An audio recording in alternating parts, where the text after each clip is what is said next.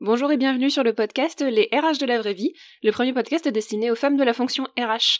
Ce podcast est issu de la sororité RH, la première communauté des femmes RH, et a pour but de permettre aux femmes travaillant dans le domaine des ressources humaines d'entendre d'autres femmes évoquer leur quotidien, leur vision du métier, leurs galères comme leurs joies, et ainsi chaque lundi recevoir une dose de positivité dans un métier parfois très compliqué.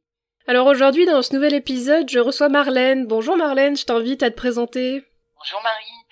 Alors moi je suis Marlène Reynaud, consultante euh, Chief Happiness Officer avec une euh, forte composante euh, éco-responsable. je me définis assez facilement comme une éco-CHO. Voilà, donc responsable bien-être au travail. J'ai fondé un porte-bonheur, une entreprise qui a pour raison d'être d'illuminer l'humain dans les organisations et j'accompagne donc euh, les entreprises, mais aussi euh, les associations ou plus largement euh, les collectifs qui ont décidé de positionner l'humain et l'environnement au centre de leurs préoccupations. Ok. Est-ce que tu peux nous raconter un peu ton parcours qui t'a fait arriver jusqu'à la création de cette entreprise? Alors j'ai 48 ans, donc le parcours est un peu long. bah, condense-le peut-être avec les grandes étapes. voilà, alors je dirais que euh, j'ai pas véritablement décidé en fait de euh, de, de, devenir CHO. Je crois que euh, c'est un peu euh, pour moi une évidence. intuitivement ou naturellement, j'ai toujours pratiqué, je dirais, ce métier sans le savoir, puisque c'est un, métier assez émergent. mais pour moi, le, le métier de CHO, c'est vraiment la, la quadrature du cercle, c'est-à-dire euh, un petit peu euh, tout ce qui justement a fait mon parcours qui se réunit dans un métier euh, aujourd'hui renommé, je dirais, ou en tout cas existant. Donc en fait mon parcours c'est à l'origine l'humain déjà puisque je suis initialement formée à la biologie.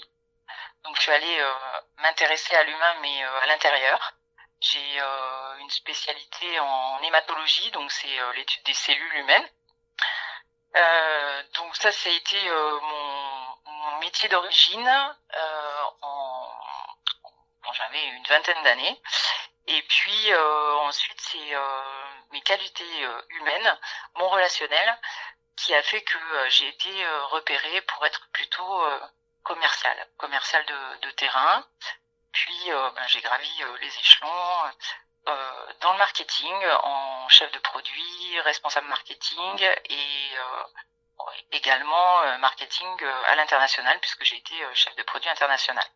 Mhm. Donc c'est, je dirais, une carrière basée sur l'écoute, euh, l'écoute en permanence, l'écoute des clients, l'écoute des collaborateurs, et puis ensuite, donc lorsque j'ai managé mes collaborateurs, mais également sur des des, des, projets qui avaient une plus grosse envergure et des projets plutôt, je dirais, transverses,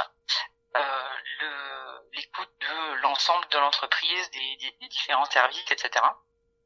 Et puis justement, sur la partie plus internationale, bah, c'est également l'écoute d'autres cultures, d'autres systèmes de santé, puisque moi j'étais dans la santé. Donc ça c'est euh, c'est un autre aspect de, ma carrière qui qui m'a amené vraiment à, à m'intéresser à l'humain. Et puis j'ai j'ai également pris en charge en tant que responsable marketing toute l'organisation d'événements, toute la partie communication. Mmh. Donc euh, là, c'était vraiment euh, créer des dynamiques pour aller à, la rencontre euh, aussi bien des clients, mais également pour pour fédérer les collaborateurs, pour qu'il y ait une véritable dynamique autour des des produits et, de l'entreprise. un autre aspect important, c'est que je je me suis intéressée alors plus par passion là, réellement à tout ce qui était neurosciences, à, à l'avancée dans ce domaine-là et euh, à toute la compréhension euh, de l'humain, mais par ses comportements. Donc je suis aussi euh, coach comportemental et cognitif. Mhm. J'ai expérimenté beaucoup, beaucoup de démarches de développement personnel. Mhm. Et, et donc c'est cette fois-là la partie psychologique et, et cognitive, oui, qui m'a passionné véritablement. Donc c'est voilà, mais je, je peux encore t'en dire juste un, un, une Mhm. deux euh, facettes, c'est-à-dire que euh, bah, ces comportements euh, après euh, dans, dans ma vie sportive, je les ai euh, également euh, étudiés euh, puisque j'ai contribué à la promotion du, du sport santé en entreprise et, euh, et là en fait j'ai vraiment constaté à quel point euh, cette euh, cette activité euh, sportive pouvait être bénéfique euh, pour générer euh, du mieux-être, du lien, fédérer et puis euh, et puis même du, du dépassement de soi Mhm. chez les, chez les individus. Et puis dernière facette, je dirais, de, de mon expérience, euh, je suis aussi diplômée en qualité et environnement et, euh, et sensibilisée à la partie euh, RSE. Et donc, euh, je suis assez convaincue que, l'humain est une des composantes euh, de la biodiversité. Et euh, quand on parle de, préservation de la biodiversité, ben, j'aime bien parler aussi de la, préservation de l'humain. Voilà un peu pour, euh, pour l'expérience. Ok. Et si on reprend d'un point de vue plus chronologique, on va dire, du coup, t'as été donc euh, dans le marketing pendant assez longtemps, j'ai l'impression, et t'as gravi Ah oui, bah. échelons jusqu'à être responsable marketing. Pendant, pendant, Pardon? pendant combien de temps t'as été dans le marketing? 20 ans. Pendant 20 ans. 20 ans. Ok. Oui, oui. Et ça fait combien de temps que tu n'y es plus? Euh, depuis 2018. Voilà, donc euh, oui, trois ans, euh, trois ans que, euh, que je me suis éloignée euh, de, de cette partie-là, puisqu'en fait euh, le, le marketing devenait, euh, enfin devient, je dirais, très digital, et, euh, et en fait c'est euh, une partie qui me passionne moins. Voilà, tout simplement. Ok. Et donc c'est en, en 2018, tu t'es, tu t'es dit euh, pourquoi pas créer mon entreprise ou c'est arrivé un peu plus tard?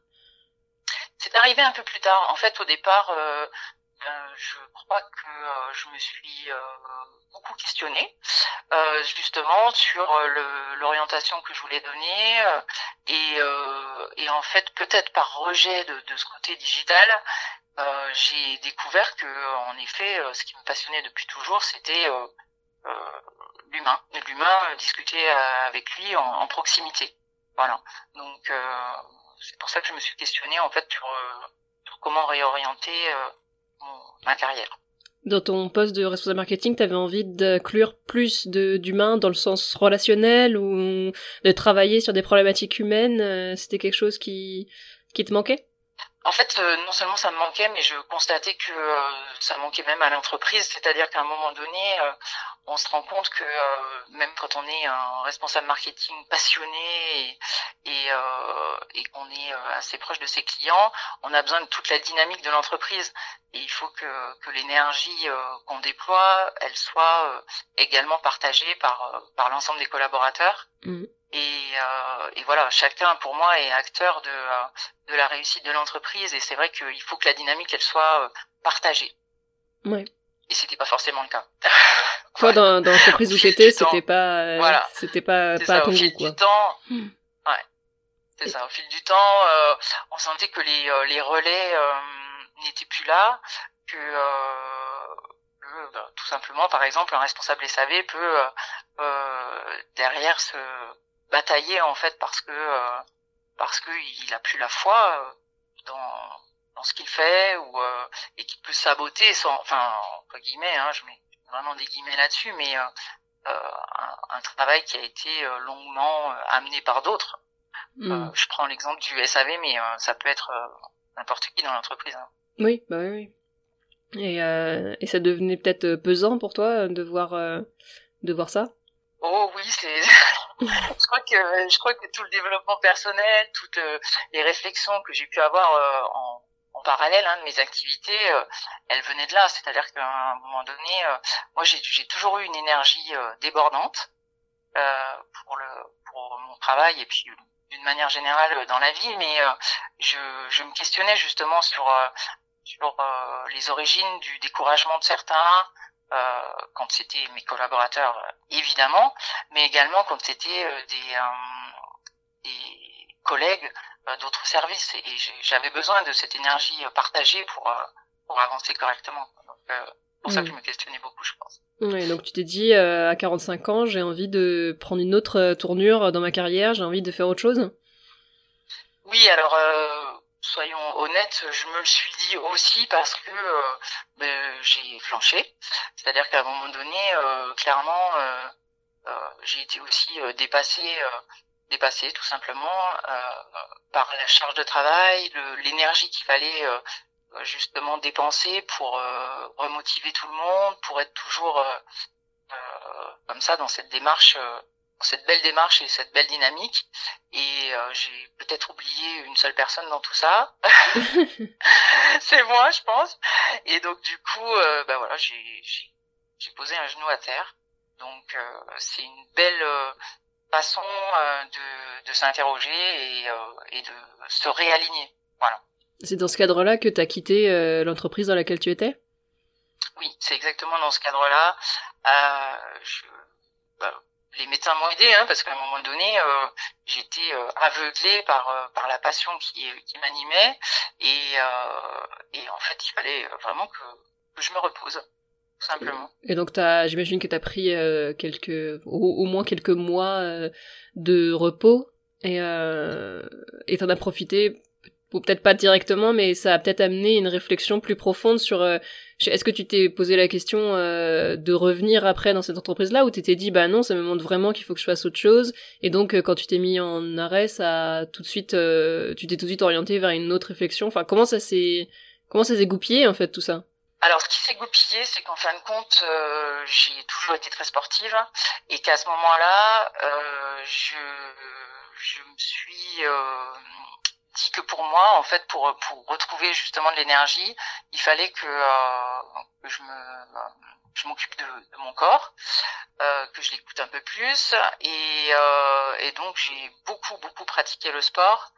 Et c'est à ce moment-là que fil en aiguille, en fait, de nouvelles opportunités se sont présentées.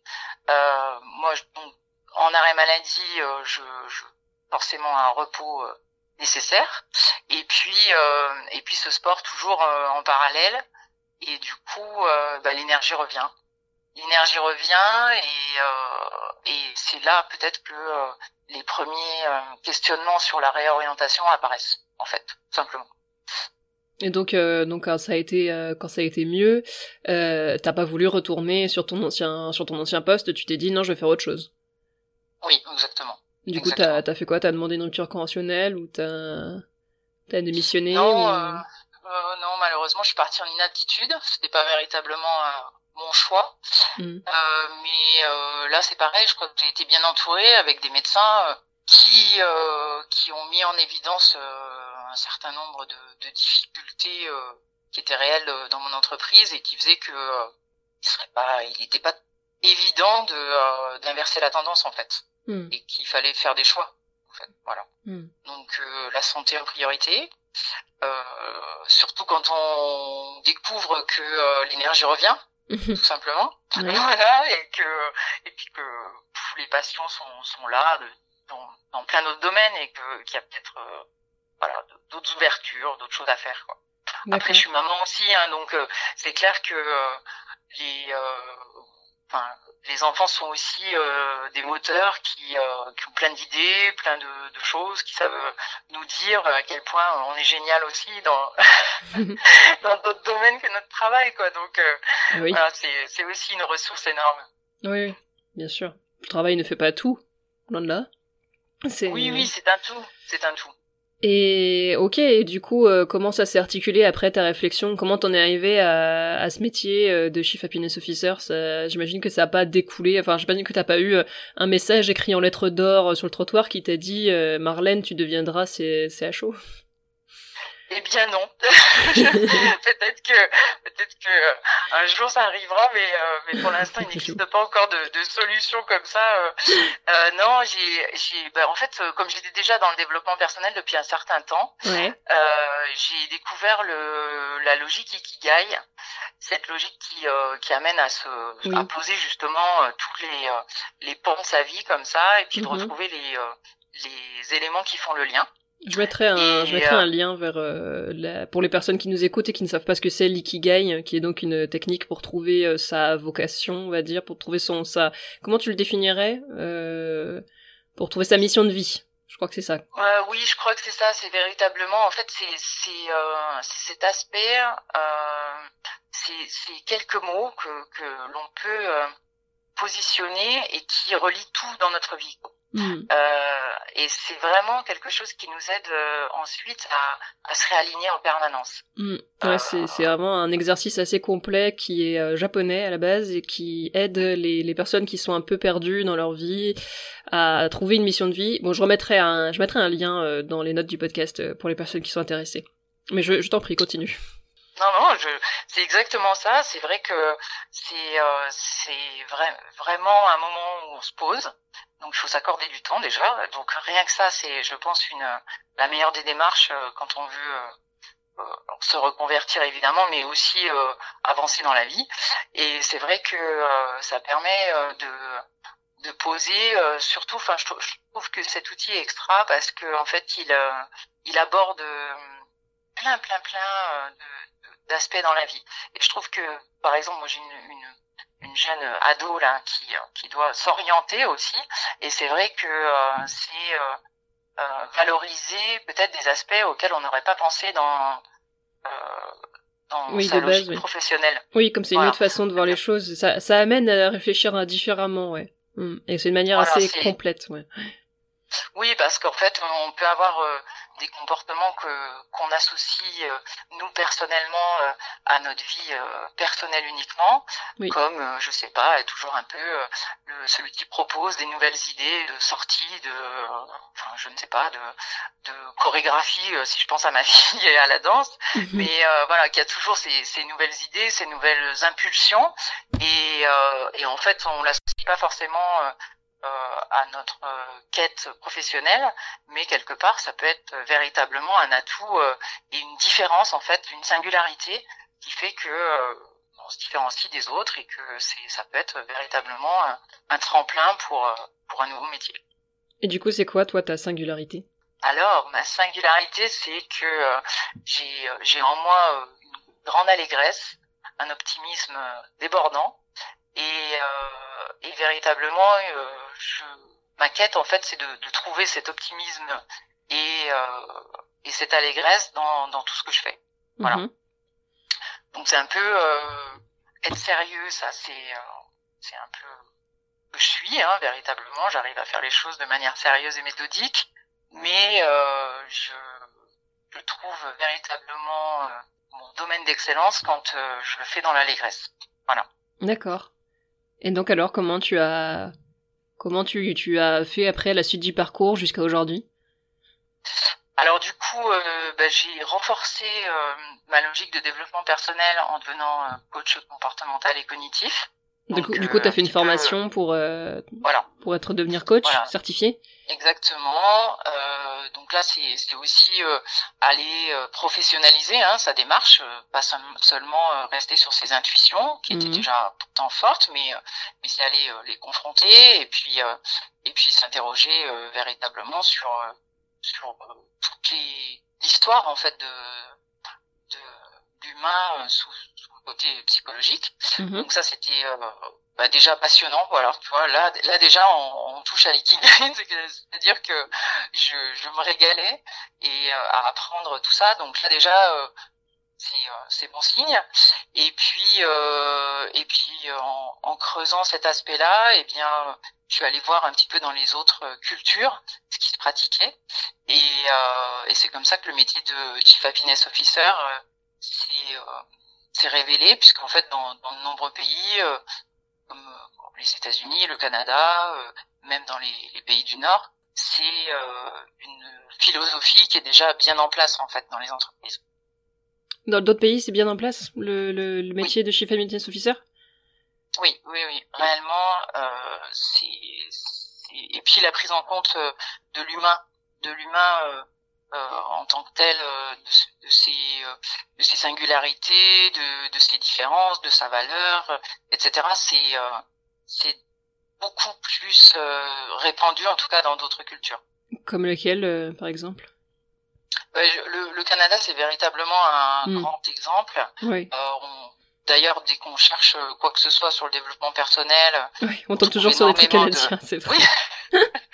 et c'est vrai, surtout en francophonie. Enfin voilà, tout de suite, on retombe sur sur des ces, québécois avec des accents incroyables. mais mais c'est vrai que même voilà. on m'envoie souvent des, des ressources qui sont québécoises disant tiens tu devrais regarder ça. Il y a quelques épisodes on parlait de de déontologie, de code de déontologie en RH et ben les les Québécois l'ont fait quoi. Que que nous pas du tout. Oui. Et c'est vrai que, enfin, je, je trouve qu'il y a énormément, énormément de ressources là-bas. En tout cas, c'est. Euh, alors après, ils ont aussi peut-être cette culture euh, euh, depuis bien longtemps euh, que de partager aussi. Euh, donc c'est pour ça peut-être que euh, les ressources sont aussi nombreuses en fait sur le net, sur sur toutes leurs avancées. Mais c'est vrai que ils sont, assez forts, je trouve, dans ce domaine-là. Ouais. Mmh. Et ok, donc le Canada, peut-être les peut-être les pays scandinaves aussi un peu plus que plus que nous. Oui. On entend souvent parler d'eux en termes d'avancée sociale. Oui, c'est vrai qu'ils sont euh, ils sont justement euh, déjà bien euh, en place dans, dans ce domaine-là et puis même la Belgique, hein, le, le Luxembourg, enfin voilà, il y a, y a, quand même des pays sur lesquels le cet aspect-là de la richesse humaine euh, vraiment est, euh, est, plus ancré euh, où on s'est un peu peut-être un peu plus questionné sur les organisations des entreprises. Mmh. Et, Alors que nous en France on est un peu à la ramasse. Mais... on est un peu traditionnaliste, je dirais. moi, je, je, sais que dans les dans les questionnements auprès des des gens hein, dans, dans l'ensemble, euh, j'aime bien tomber sur le euh, bah, je fais ça parce que on a toujours fait comme ça. Euh, je trouve que c'est euh, beaucoup entendu. Ouais. oui, mais c'est formidable parce qu'en fait c'est là qu'on trouve le, le plus d'élan de d'innovation en fin de compte. Quand on questionne et alors euh, ça ne te dérange pas?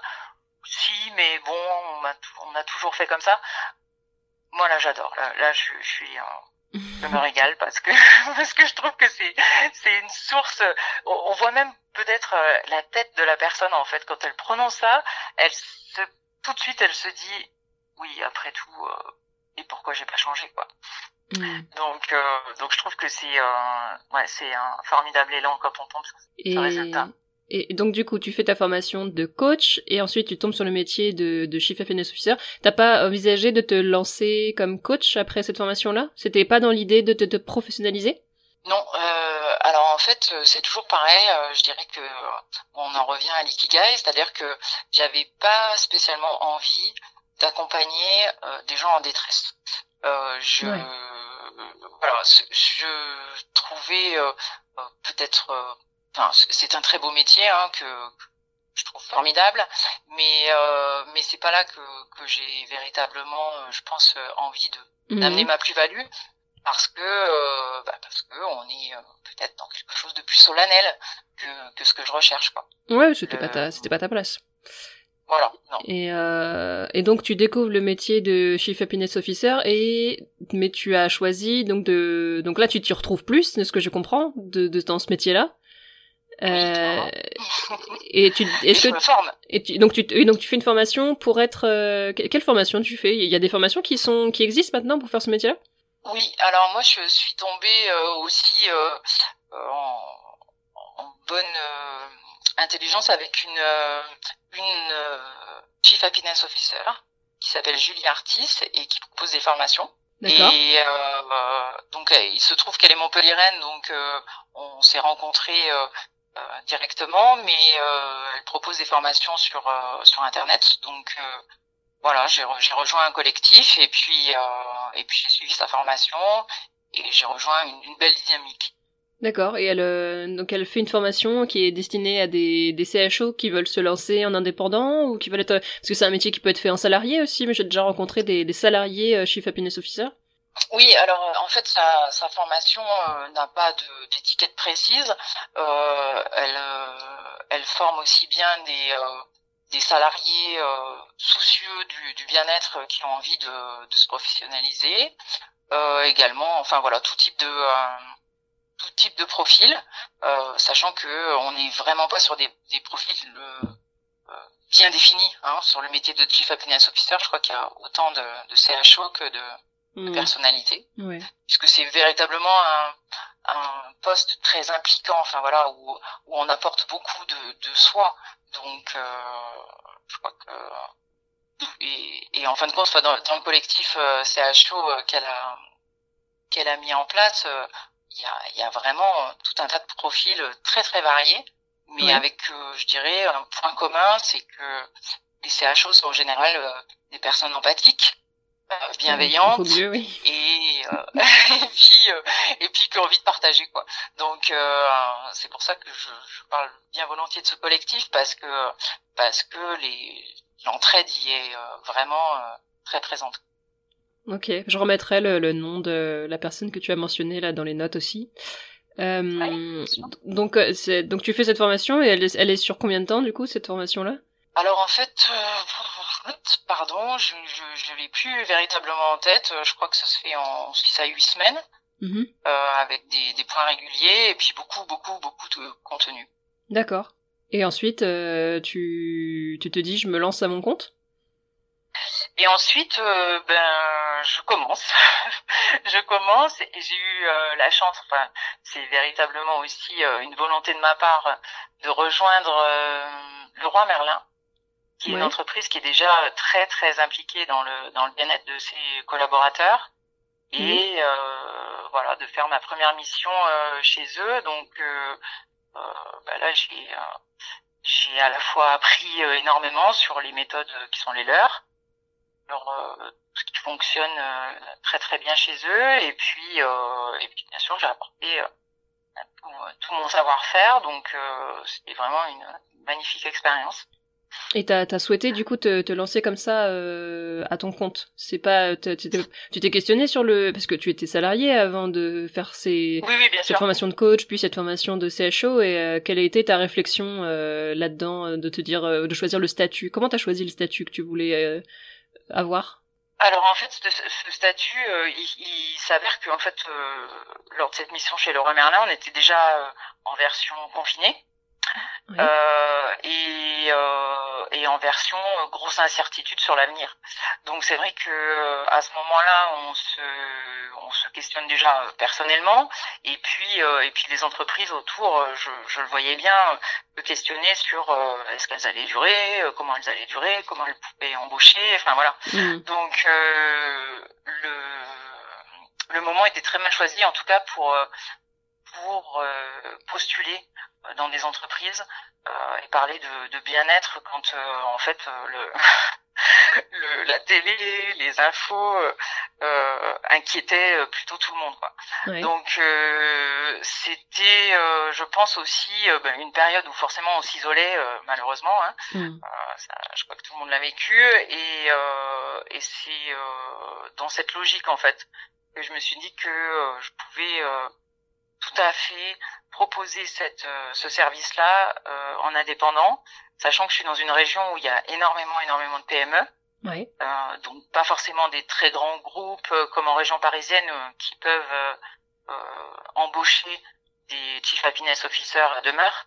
Oui. Donc donc c'est c'est aussi assez logique dans ma région.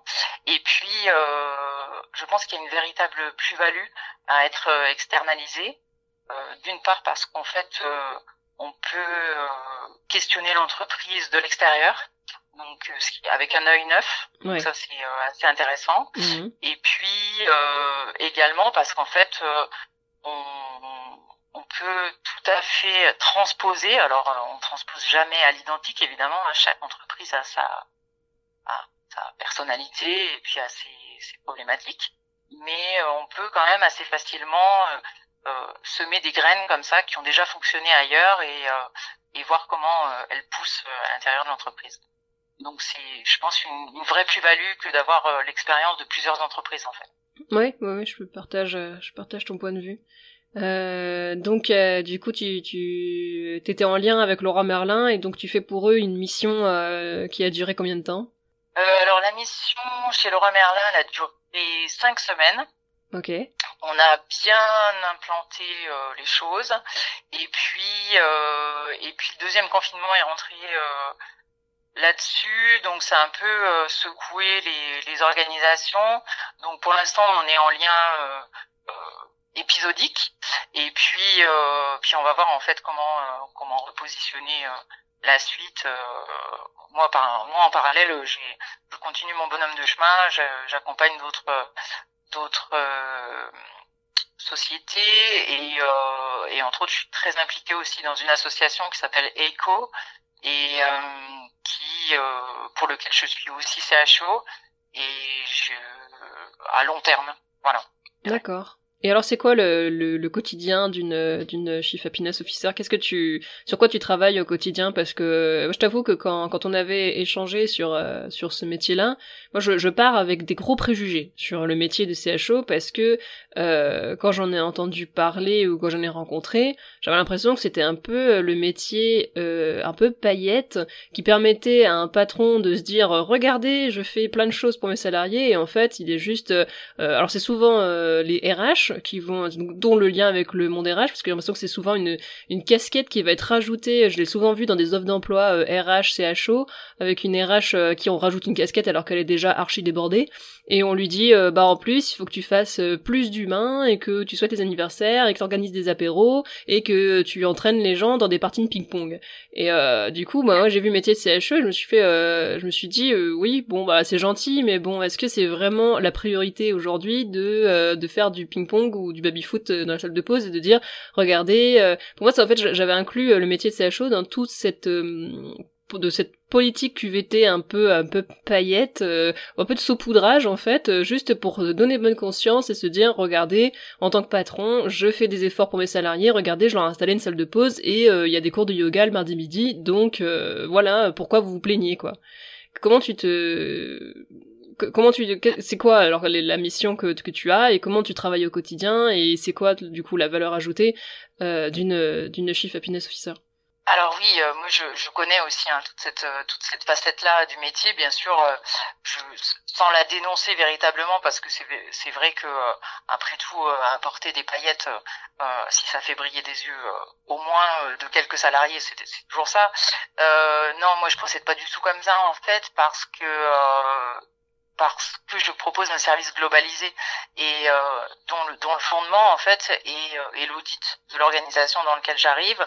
Euh, je, je, questionne, j'interroge euh, chacun des salariés, en tout cas tous ceux qui sont volontaires pour pour me répondre et euh, et en fait on va s'interroger sur qu'est-ce qui pourrait améliorer leur qualité de vie au travail. À mmh partir de là, en fait, émerge des, euh, des sujets euh, qui sont souvent quand même les plus euh, les plus impactants et prépondérants pour pour l'entreprise. Et évidemment les ignorer ça serait une erreur fondamentale. C'est-à-dire que si c'est dans l'organisation même du travail, si c'est dans le, les outils qui sont utilisés, si c'est, on peut bien toujours euh, rajouter un baby-foot, ça ne changera pas le fondement euh, du mal-être euh, existant. Mm. Donc, écouter les collaborateurs, enfin, moi, je, je, je sais, hein, mon meilleur outil, c'est mes yeux et mes oreilles, je dirais. Mm. C'est-à-dire que écouter et observer ce qui se passe, et à partir de là, mettre en place une, une, stratégie, je dirais, à court, moyen et long terme, avec en, en ligne de mire euh, d'améliorer le sujet le plus impactant. Ça, c'est c'est ce qui est important. Tu te, Et, euh, tu te positionnes un peu comme une comme une consultante en fait euh, qui fait un, audit social et qui ensuite met en place une stratégie. Ça fait très conseil. Comment tu l'expliques? Mais c'est véritablement comme ça que je, je, je pratique aujourd'hui. Mm-hmm. C'est-à-dire que euh, et c'est aussi pour ça qu'on vient me chercher. C'est-à-dire qu'à un moment donné, euh, l'œil extérieur euh, enfin justement le c'est le patron là de du, magasin Leroy Merlin euh, dans lequel j'ai travaillé, il m'a dit mais véritablement c'est c'est ça qui m'importe quoi. Euh, vient m'apporter quelque chose que je que je ne sais pas ou que je ne vois pas ou que je ne veux pas voir peut-être mais en tout cas euh, apporte-moi ta plus-value voilà ta plus-value c'est que c'est que tu es là c'est que les gens ont confiance c'est que ils ont compris ton rôle et euh, et aujourd'hui ils ce qui est important, c'est qu'il s'exprime. Mhm. Et, euh, et à partir de ce moment-là, euh, ce, ce, lien de confiance, c'est vrai que je le, je le noue assez vite. Euh, Peut-être parce que tout simplement, je me montre tel que je suis euh, dans, dans, toute mon authenticité, je dirais. Et, euh, et donc, euh, les, les gens s'expriment et à partir de là, quand ils s'expriment, bah, évidemment, il faut tenir compte de ce qu'ils disent. Quoi. Mhm. Mais du coup, tu dois hum, pouvoir travailler avec des, des, directions qui sont prêtes à se remettre en question. Euh, parce que sinon, elles vont pas te contacter, en fait. Oui, évidemment. C'est évident que c'est un métier qui peut être, euh, comme tu le disais tout à l'heure, tout à fait euh, ou très vite en tout cas instrumentalisé. C'est-à-dire qu'à un moment donné, euh, euh si on veut pas voir ce qui qui nuit à l'organisation, eh bien on veut pas le voir. ce qui est indéniable, c'est que quand on demande justement aux collaborateurs quelles sont les les améliorations qu'ils veulent, voir, euh, ils sont, euh, ils s'expriment aussi sur euh, des aspects peut-être tels que tu disais tout à l'heure un peu paillettes, c'est-à-dire que mais, mais il y a toujours un fond de vrai, c'est-à-dire que si je prends l'exemple de, de Leroy Merlin par exemple, initialement, ils exprimaient le besoin de euh, d'être massés, parce que quand on parle de bien-être, euh, les gens euh, pensent tout, de suite massage, etc. mais en, creusant un peu, on se rend compte que ben, les collaborateurs quoi qu'il en soit, dans un magasin de bricolage, vont euh, avoir une grosse partie de manutention, euh, qu'ils ont du coup euh, fréquemment des problèmes de dos. ces problèmes de, de dos, bah, ils essayent de les résoudre en allant voir des ostéopathes, des kinés, etc. Et puis finalement, en toujours pareil, en creusant, en creusant, on se rend compte que ils ont des horaires très variables, qu'ils ont toutes les difficultés du monde à avoir justement ou à maintenir leur rendez-vous chez un ostéo ou un autre, et que idéalement ils, ils apprécieraient que euh, il y ait un service. Ils sont assez nombreux, hein, ils sont 160 là sur le magasin que j'ai accompagné. Donc euh, le fait que euh, un ostéopathe se déplace dans le magasin euh, régulièrement pourrait être vraiment un, un atout pour eux. D'accord, oui, oui, d'accord. Donc voilà, on creuse cette démarche et à partir de ce moment-là, on se rend compte que idéalement, euh, la personne qui se déplacerait dans le magasin bah, comprendrait un petit peu les gestes et postures euh, des salariés, que à partir de ce moment-là, il, il, peut aussi proposer éventuellement un réveil musculaire le matin à 6 heures quand on est sur la mise en rayon. Enfin voilà, c'est un, un, exemple qui montre bien euh, que on n'est pas sur les paillettes là. Euh, et pourtant, initialement, euh, le, le, salarié a peut-être juste exprimé qu'il aimerait bien être massé. Oui, mais en fait, il faut, il faut aller plus loin et comprendre pourquoi il a ce besoin-là, parce que si c'est lié au travail, c'est peut-être que c'est plus profond, ouais. Voilà, et puis et puis quoi qu'il en soit, euh, dans ce dans un magasin de bricolage, ça, ça a tout son sens. Après, euh, euh, dans une, une entreprise de service euh, qui se trouve à côté, euh, ça n'a plus de sens. Enfin voilà, c'est enfin ou en tout cas ça n'a pas la, même la même raison euh, profonde. Voilà. Donc c'est pour ça que euh, même si on peut transposer parfois des services d'une entreprise à l'autre, elle, elle devient prépondérante dans l'une quand elle est euh, superflue dans l'autre. Voilà. Et comment tu qui, euh, intéressant. Et, et, comment tu fais pour euh, justement euh, relationner avec ces directions et ces entreprises qui sont prêtes à, à se remettre en question Parce que c'est vrai, moi j'apporte toujours, euh, j'ai tendance à toujours apporter un regard assez, on, on, dit souvent que je suis pessimiste et tout ça, mais c'est parce que moi j'ai travaillé exclusivement pour des entreprises qui ne laissaient place à aucune remise en question. C'est pour ça que j'ai arrêté aussi d'être RH euh, salarié. C'est parce que je sentais que j'avais, je pouvais rien apporter et que aucune de mes idées ne serait acceptée. Et c'est, c'est quelque chose qui revient souvent sur le podcast des, des femmes RH qui disent qu'elles aimeraient pouvoir faire partie de la stratégie d'entreprise, qu'elles aimeraient pouvoir siéger au codir mais qu'elles sont pas, qu'elles se sentent pas écoutées. Et, euh, et du coup, comment tu comment c'est comment tu fais pour euh, dénicher, on va dire, les entreprises où tu sais que ta parole sera écoutée?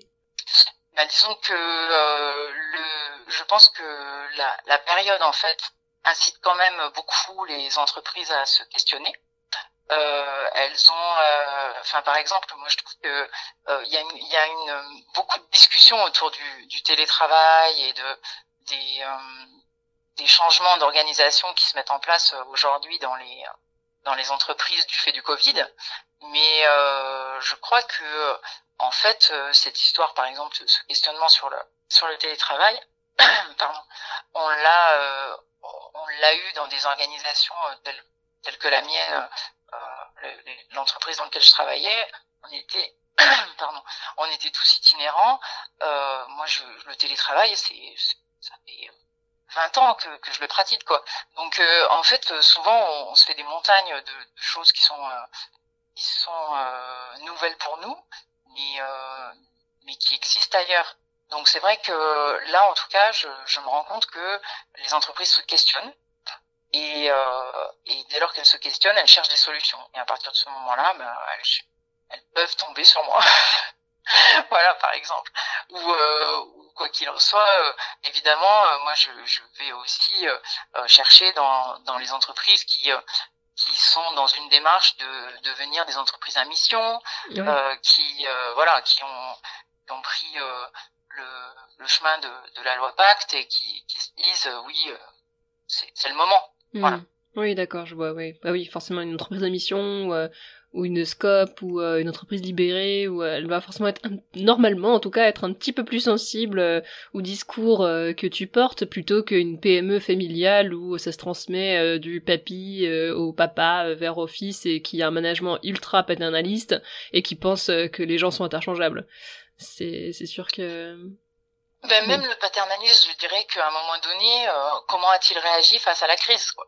Et, et s'il s'est retrouvé en difficulté parce que justement il n'a jamais euh, euh voulu ou, ou, eu besoin, hein, tout simplement, de, euh, de se positionner sur un marché en, en complète, complet mouvement, à un moment donné, il, il s'interroge. Et dès lors qu'il s'interroge, euh, il cherche, il fouille, et puis euh, et puis il constate que euh, il y, a, y, a, des modèles qui peuvent marcher, et, et tout paternaliste qu'il soit, il peut aussi se dire, ben, et si on essayait, voilà.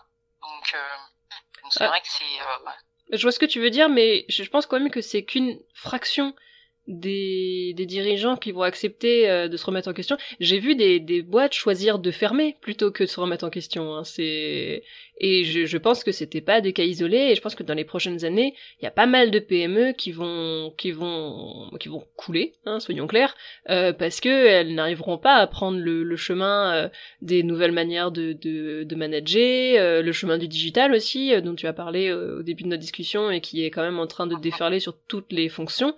Et, euh, et en plus, y a, tu rajoutes le fait que là on relie, on relie avec le sujet euh, euh, féminin, tu es une femme, il faut quand même que tu puisses t'adresser. Alors il y a quand même beaucoup de dirigeants qui sont des hommes. Il faut que tu trouves un, enfin il faut que tu trouves. il faut en fait que tu sois en face d'un dirigeant masculin, s'il est masculin, qui accepte d'écouter une femme. Et en fait, il y a, y a des hommes qui vont refuser d'écouter les, les idées d'une femme parce que c'est une femme et ça c'est une réalité. Donc euh, donc euh, c'est c'est heureusement il y en a mais Ah oui, je suis 100% d'accord avec toi. Je crois que même euh, à la rigueur, euh, j'ai j'ai un peu, genre, à dire échoué, mais mais ce qui est indéniable, c'est que je pense que c'est quand on on essaye de, de de ressembler aux hommes, en fin de compte, on est le moins entendu.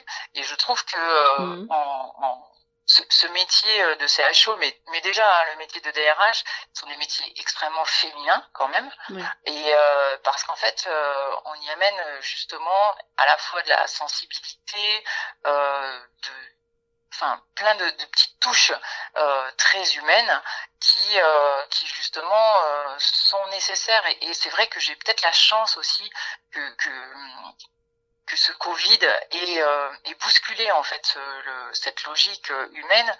Euh, quoi qu'il en soit, je crois que tout homme qui soit, euh, ils ont euh, constaté à un moment donné le, le, lien humain était quand même un des fondements mmh. de l'entreprise et de, et de, de la dynamique et, et que c'était aussi un énorme ressort pour pour s'adapter pour mm. s'adapter à la situation.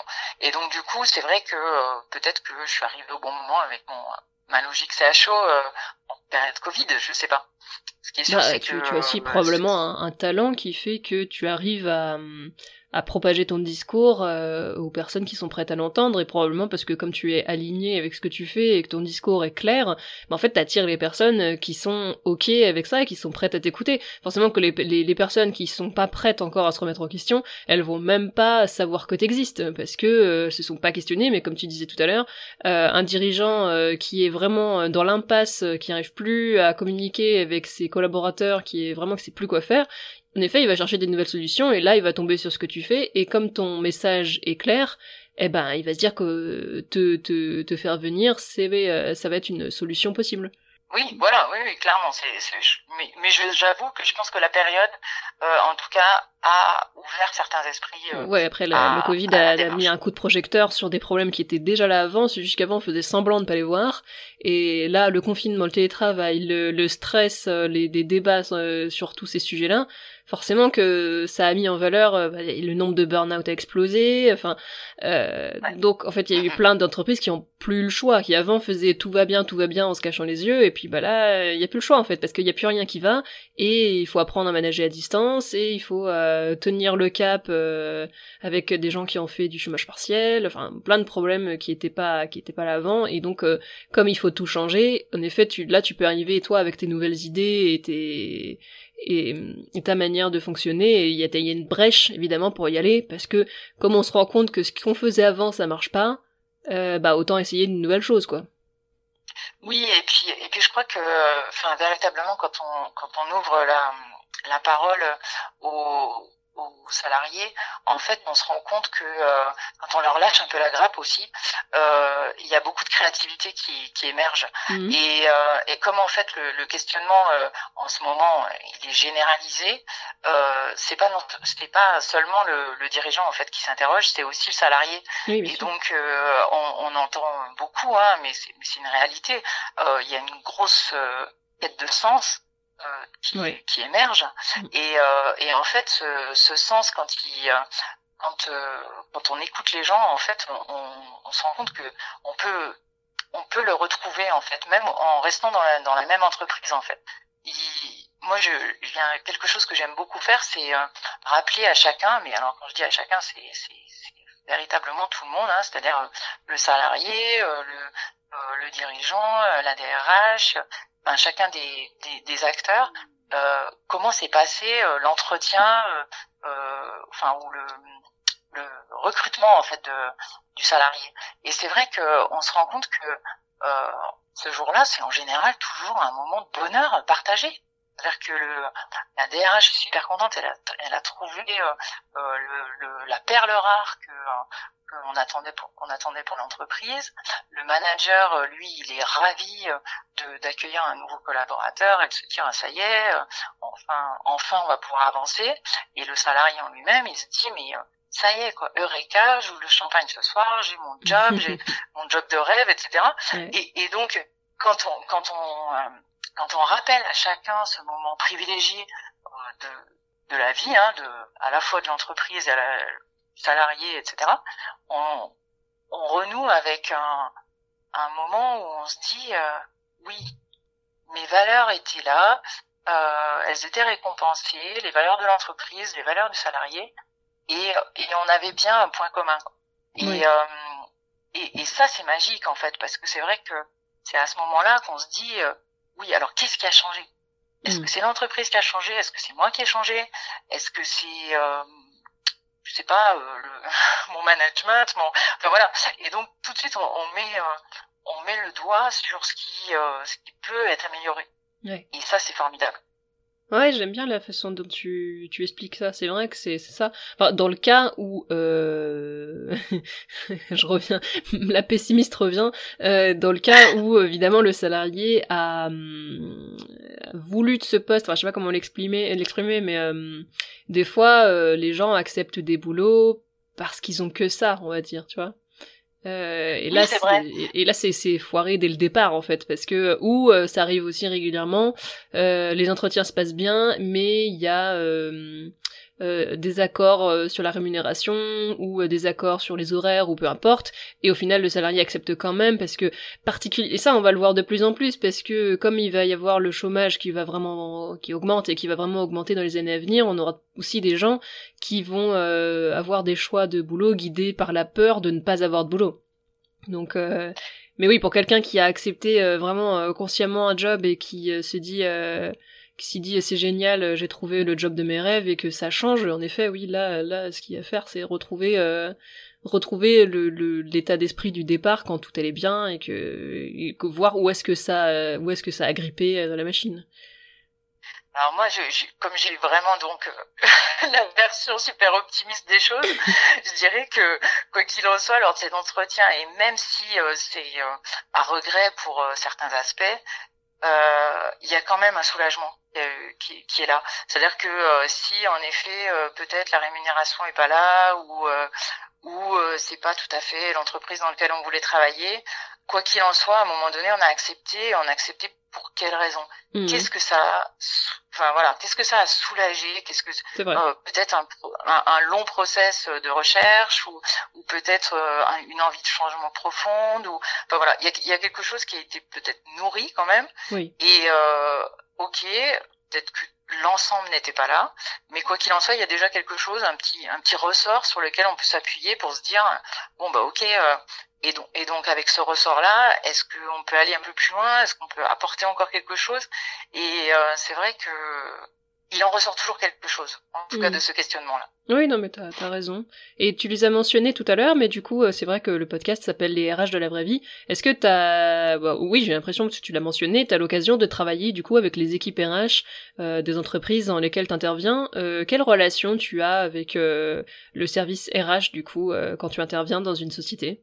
Alors jusqu'alors, euh, j'ai toujours eu la main complètement libre, c'est-à-dire que l'idée c'était vraiment de se dire, euh, voilà, allons-y, euh, questionnons, très bonne idée, questionnons en fait les gens, et puis comme ça on, va voir ce qui en émerge. Après, j'aspire aussi à pouvoir accompagner des, des RH qui ont déjà identifié les, les aspects sur lesquels elles voulaient travailler, plus d'engagement, plus de, de collaboration entre différents services ou enfin voilà des problématiques un peu identifiées et euh, parce que parce que souvent euh, c'est le cas hein, déjà dans les entreprises on, on sait euh, c'est plus tel service qui doit être aidé ou voilà mais c'est vrai que jusqu'alors non c'est c'est plutôt une démarche complètement libre mhm. mais avec une vraie volonté en fait. Hein. Je crois que le, la réalité aussi, c'est que en ce moment les les services RH sont débordés, mais euh, oui. quoi. Euh, voilà, euh, donc. oui, tu les soulages probablement aussi de d'une mission, parce que c'est une mission qui peut être confiée aux services RH. Moi, c'est des choses que j'ai déjà fait, des audits sociaux. Bien sûr. Et, du coup, probablement que tu as soulagé aussi les équipes RH que tu es venu, comme dans les sociétés dans lesquelles tu es venu, et mais mais ouais, ok. Du coup, oui, du, du coup, tu, tu es vraiment à côté du service RH et tu fais ton petit ton petit bonhomme de chemin. Oui, moi je me positionne en appui. Hein. Véritablement, euh, je pense que c'est euh, c'est c'est un service euh, oui d'appui euh, à la, la direction ou, au service RH en direct. Et, euh, et c'est euh, à partir de là. Alors comme je suis externalisée, j'ai pas vocation à, à, garder tout pour moi. Hein. L'objectif, c'est au contraire d'impliquer le plus de monde possible dans la démarche.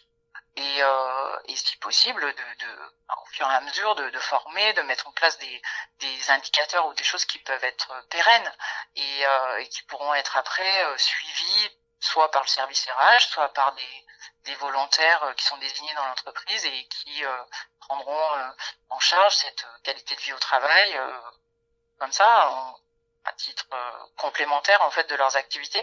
Mmh ok, ok, ben super. Peut-être pour pour finir notre conversation, du coup, est-ce que tu aurais un conseil à apporter à quelqu'un qui veut se lancer euh, comme euh, comme CHO, que ce soit une RH qui nous écoute ou même peu importe, hein, une personne euh, qui a été intéressée par le discours que tu viens de nous livrer et qui a envie aussi. Alors j'ai cru comprendre que tu recommandais la formation que tu avais suivie.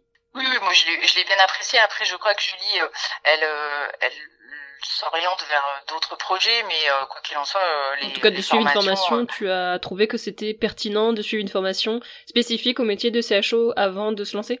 Alors oui, oui, bah, moi moi ça m'a semblé indispensable. Après, euh, c'est vraiment un métier sur lequel il faut avoir une, une boîte à outils euh, type couteau suisse, c'est-à-dire avec des, quantités de choses, euh, d'ateliers ou d'exercices ou d'éléments à disposition. Et donc du coup, euh, c'est vrai que c'est c'est intéressant de oui de se former.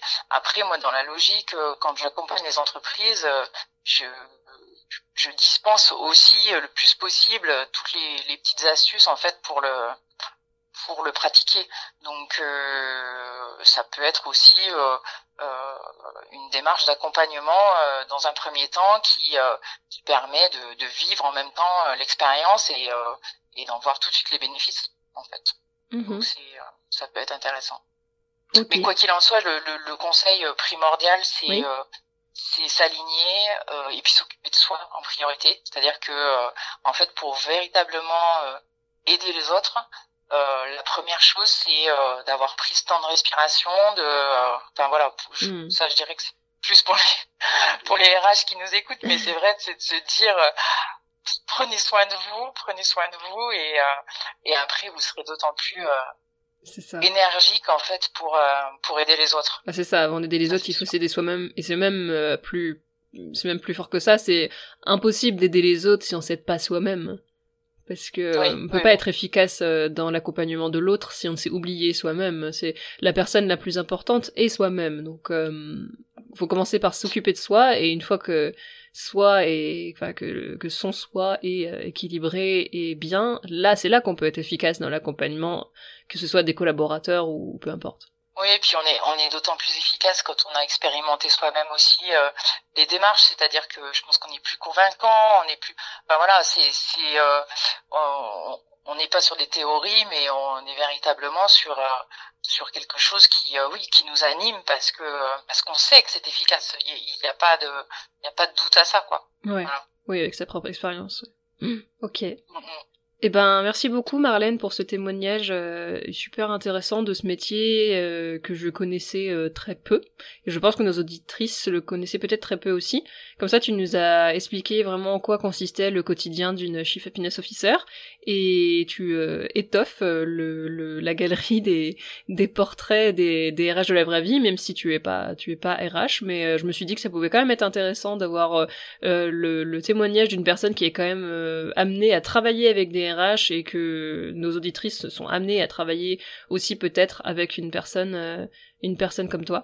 Donc, euh, bah, merci beaucoup d'être venu euh, témoigner. Et puis. Merci beaucoup de ton ouverture d'esprit parce que justement sur sur la logique un petit peu d'un d'un souvenir désagréable, j'espère que aurait apporté. Bah, je souhaitais quand même avoir, euh, je sentais, je souhaitais quand même avoir, euh, enfin ne, pas ne pas mourir bête, on va dire, et de quand même discuter en profondeur avec une personne qui exerce ce métier-là, euh, pour euh, pour justement découvrir ce qui se cachait derrière derrière ce métier-là, parce que je me doutais bien que euh, tous les Chief Happiness Officers ne n'avaient pas comme euh, fiche de poste souhaiter les anniversaires et jouer au baby-foot. Donc euh, je sentais bien qu'il y avait quelque chose derrière, mais comme ça, ça m'aura ça m'aura permis de découvrir quel est vraiment le quotidien de cette mission. Et puis bah en tout cas, je te souhaite bonne continuation du coup avec ton entreprise donc Importe le bonheur, si c'est bien oui, c'est bien ça le, le nom. Ouais, Importe bonheur, ouais et, et bah que tu restes euh, aussi optimiste euh, comme tu l'es parce que ça tu, tu transmets en tout cas tu transmets ça. Bah, tant mieux, tant mieux, tant mieux.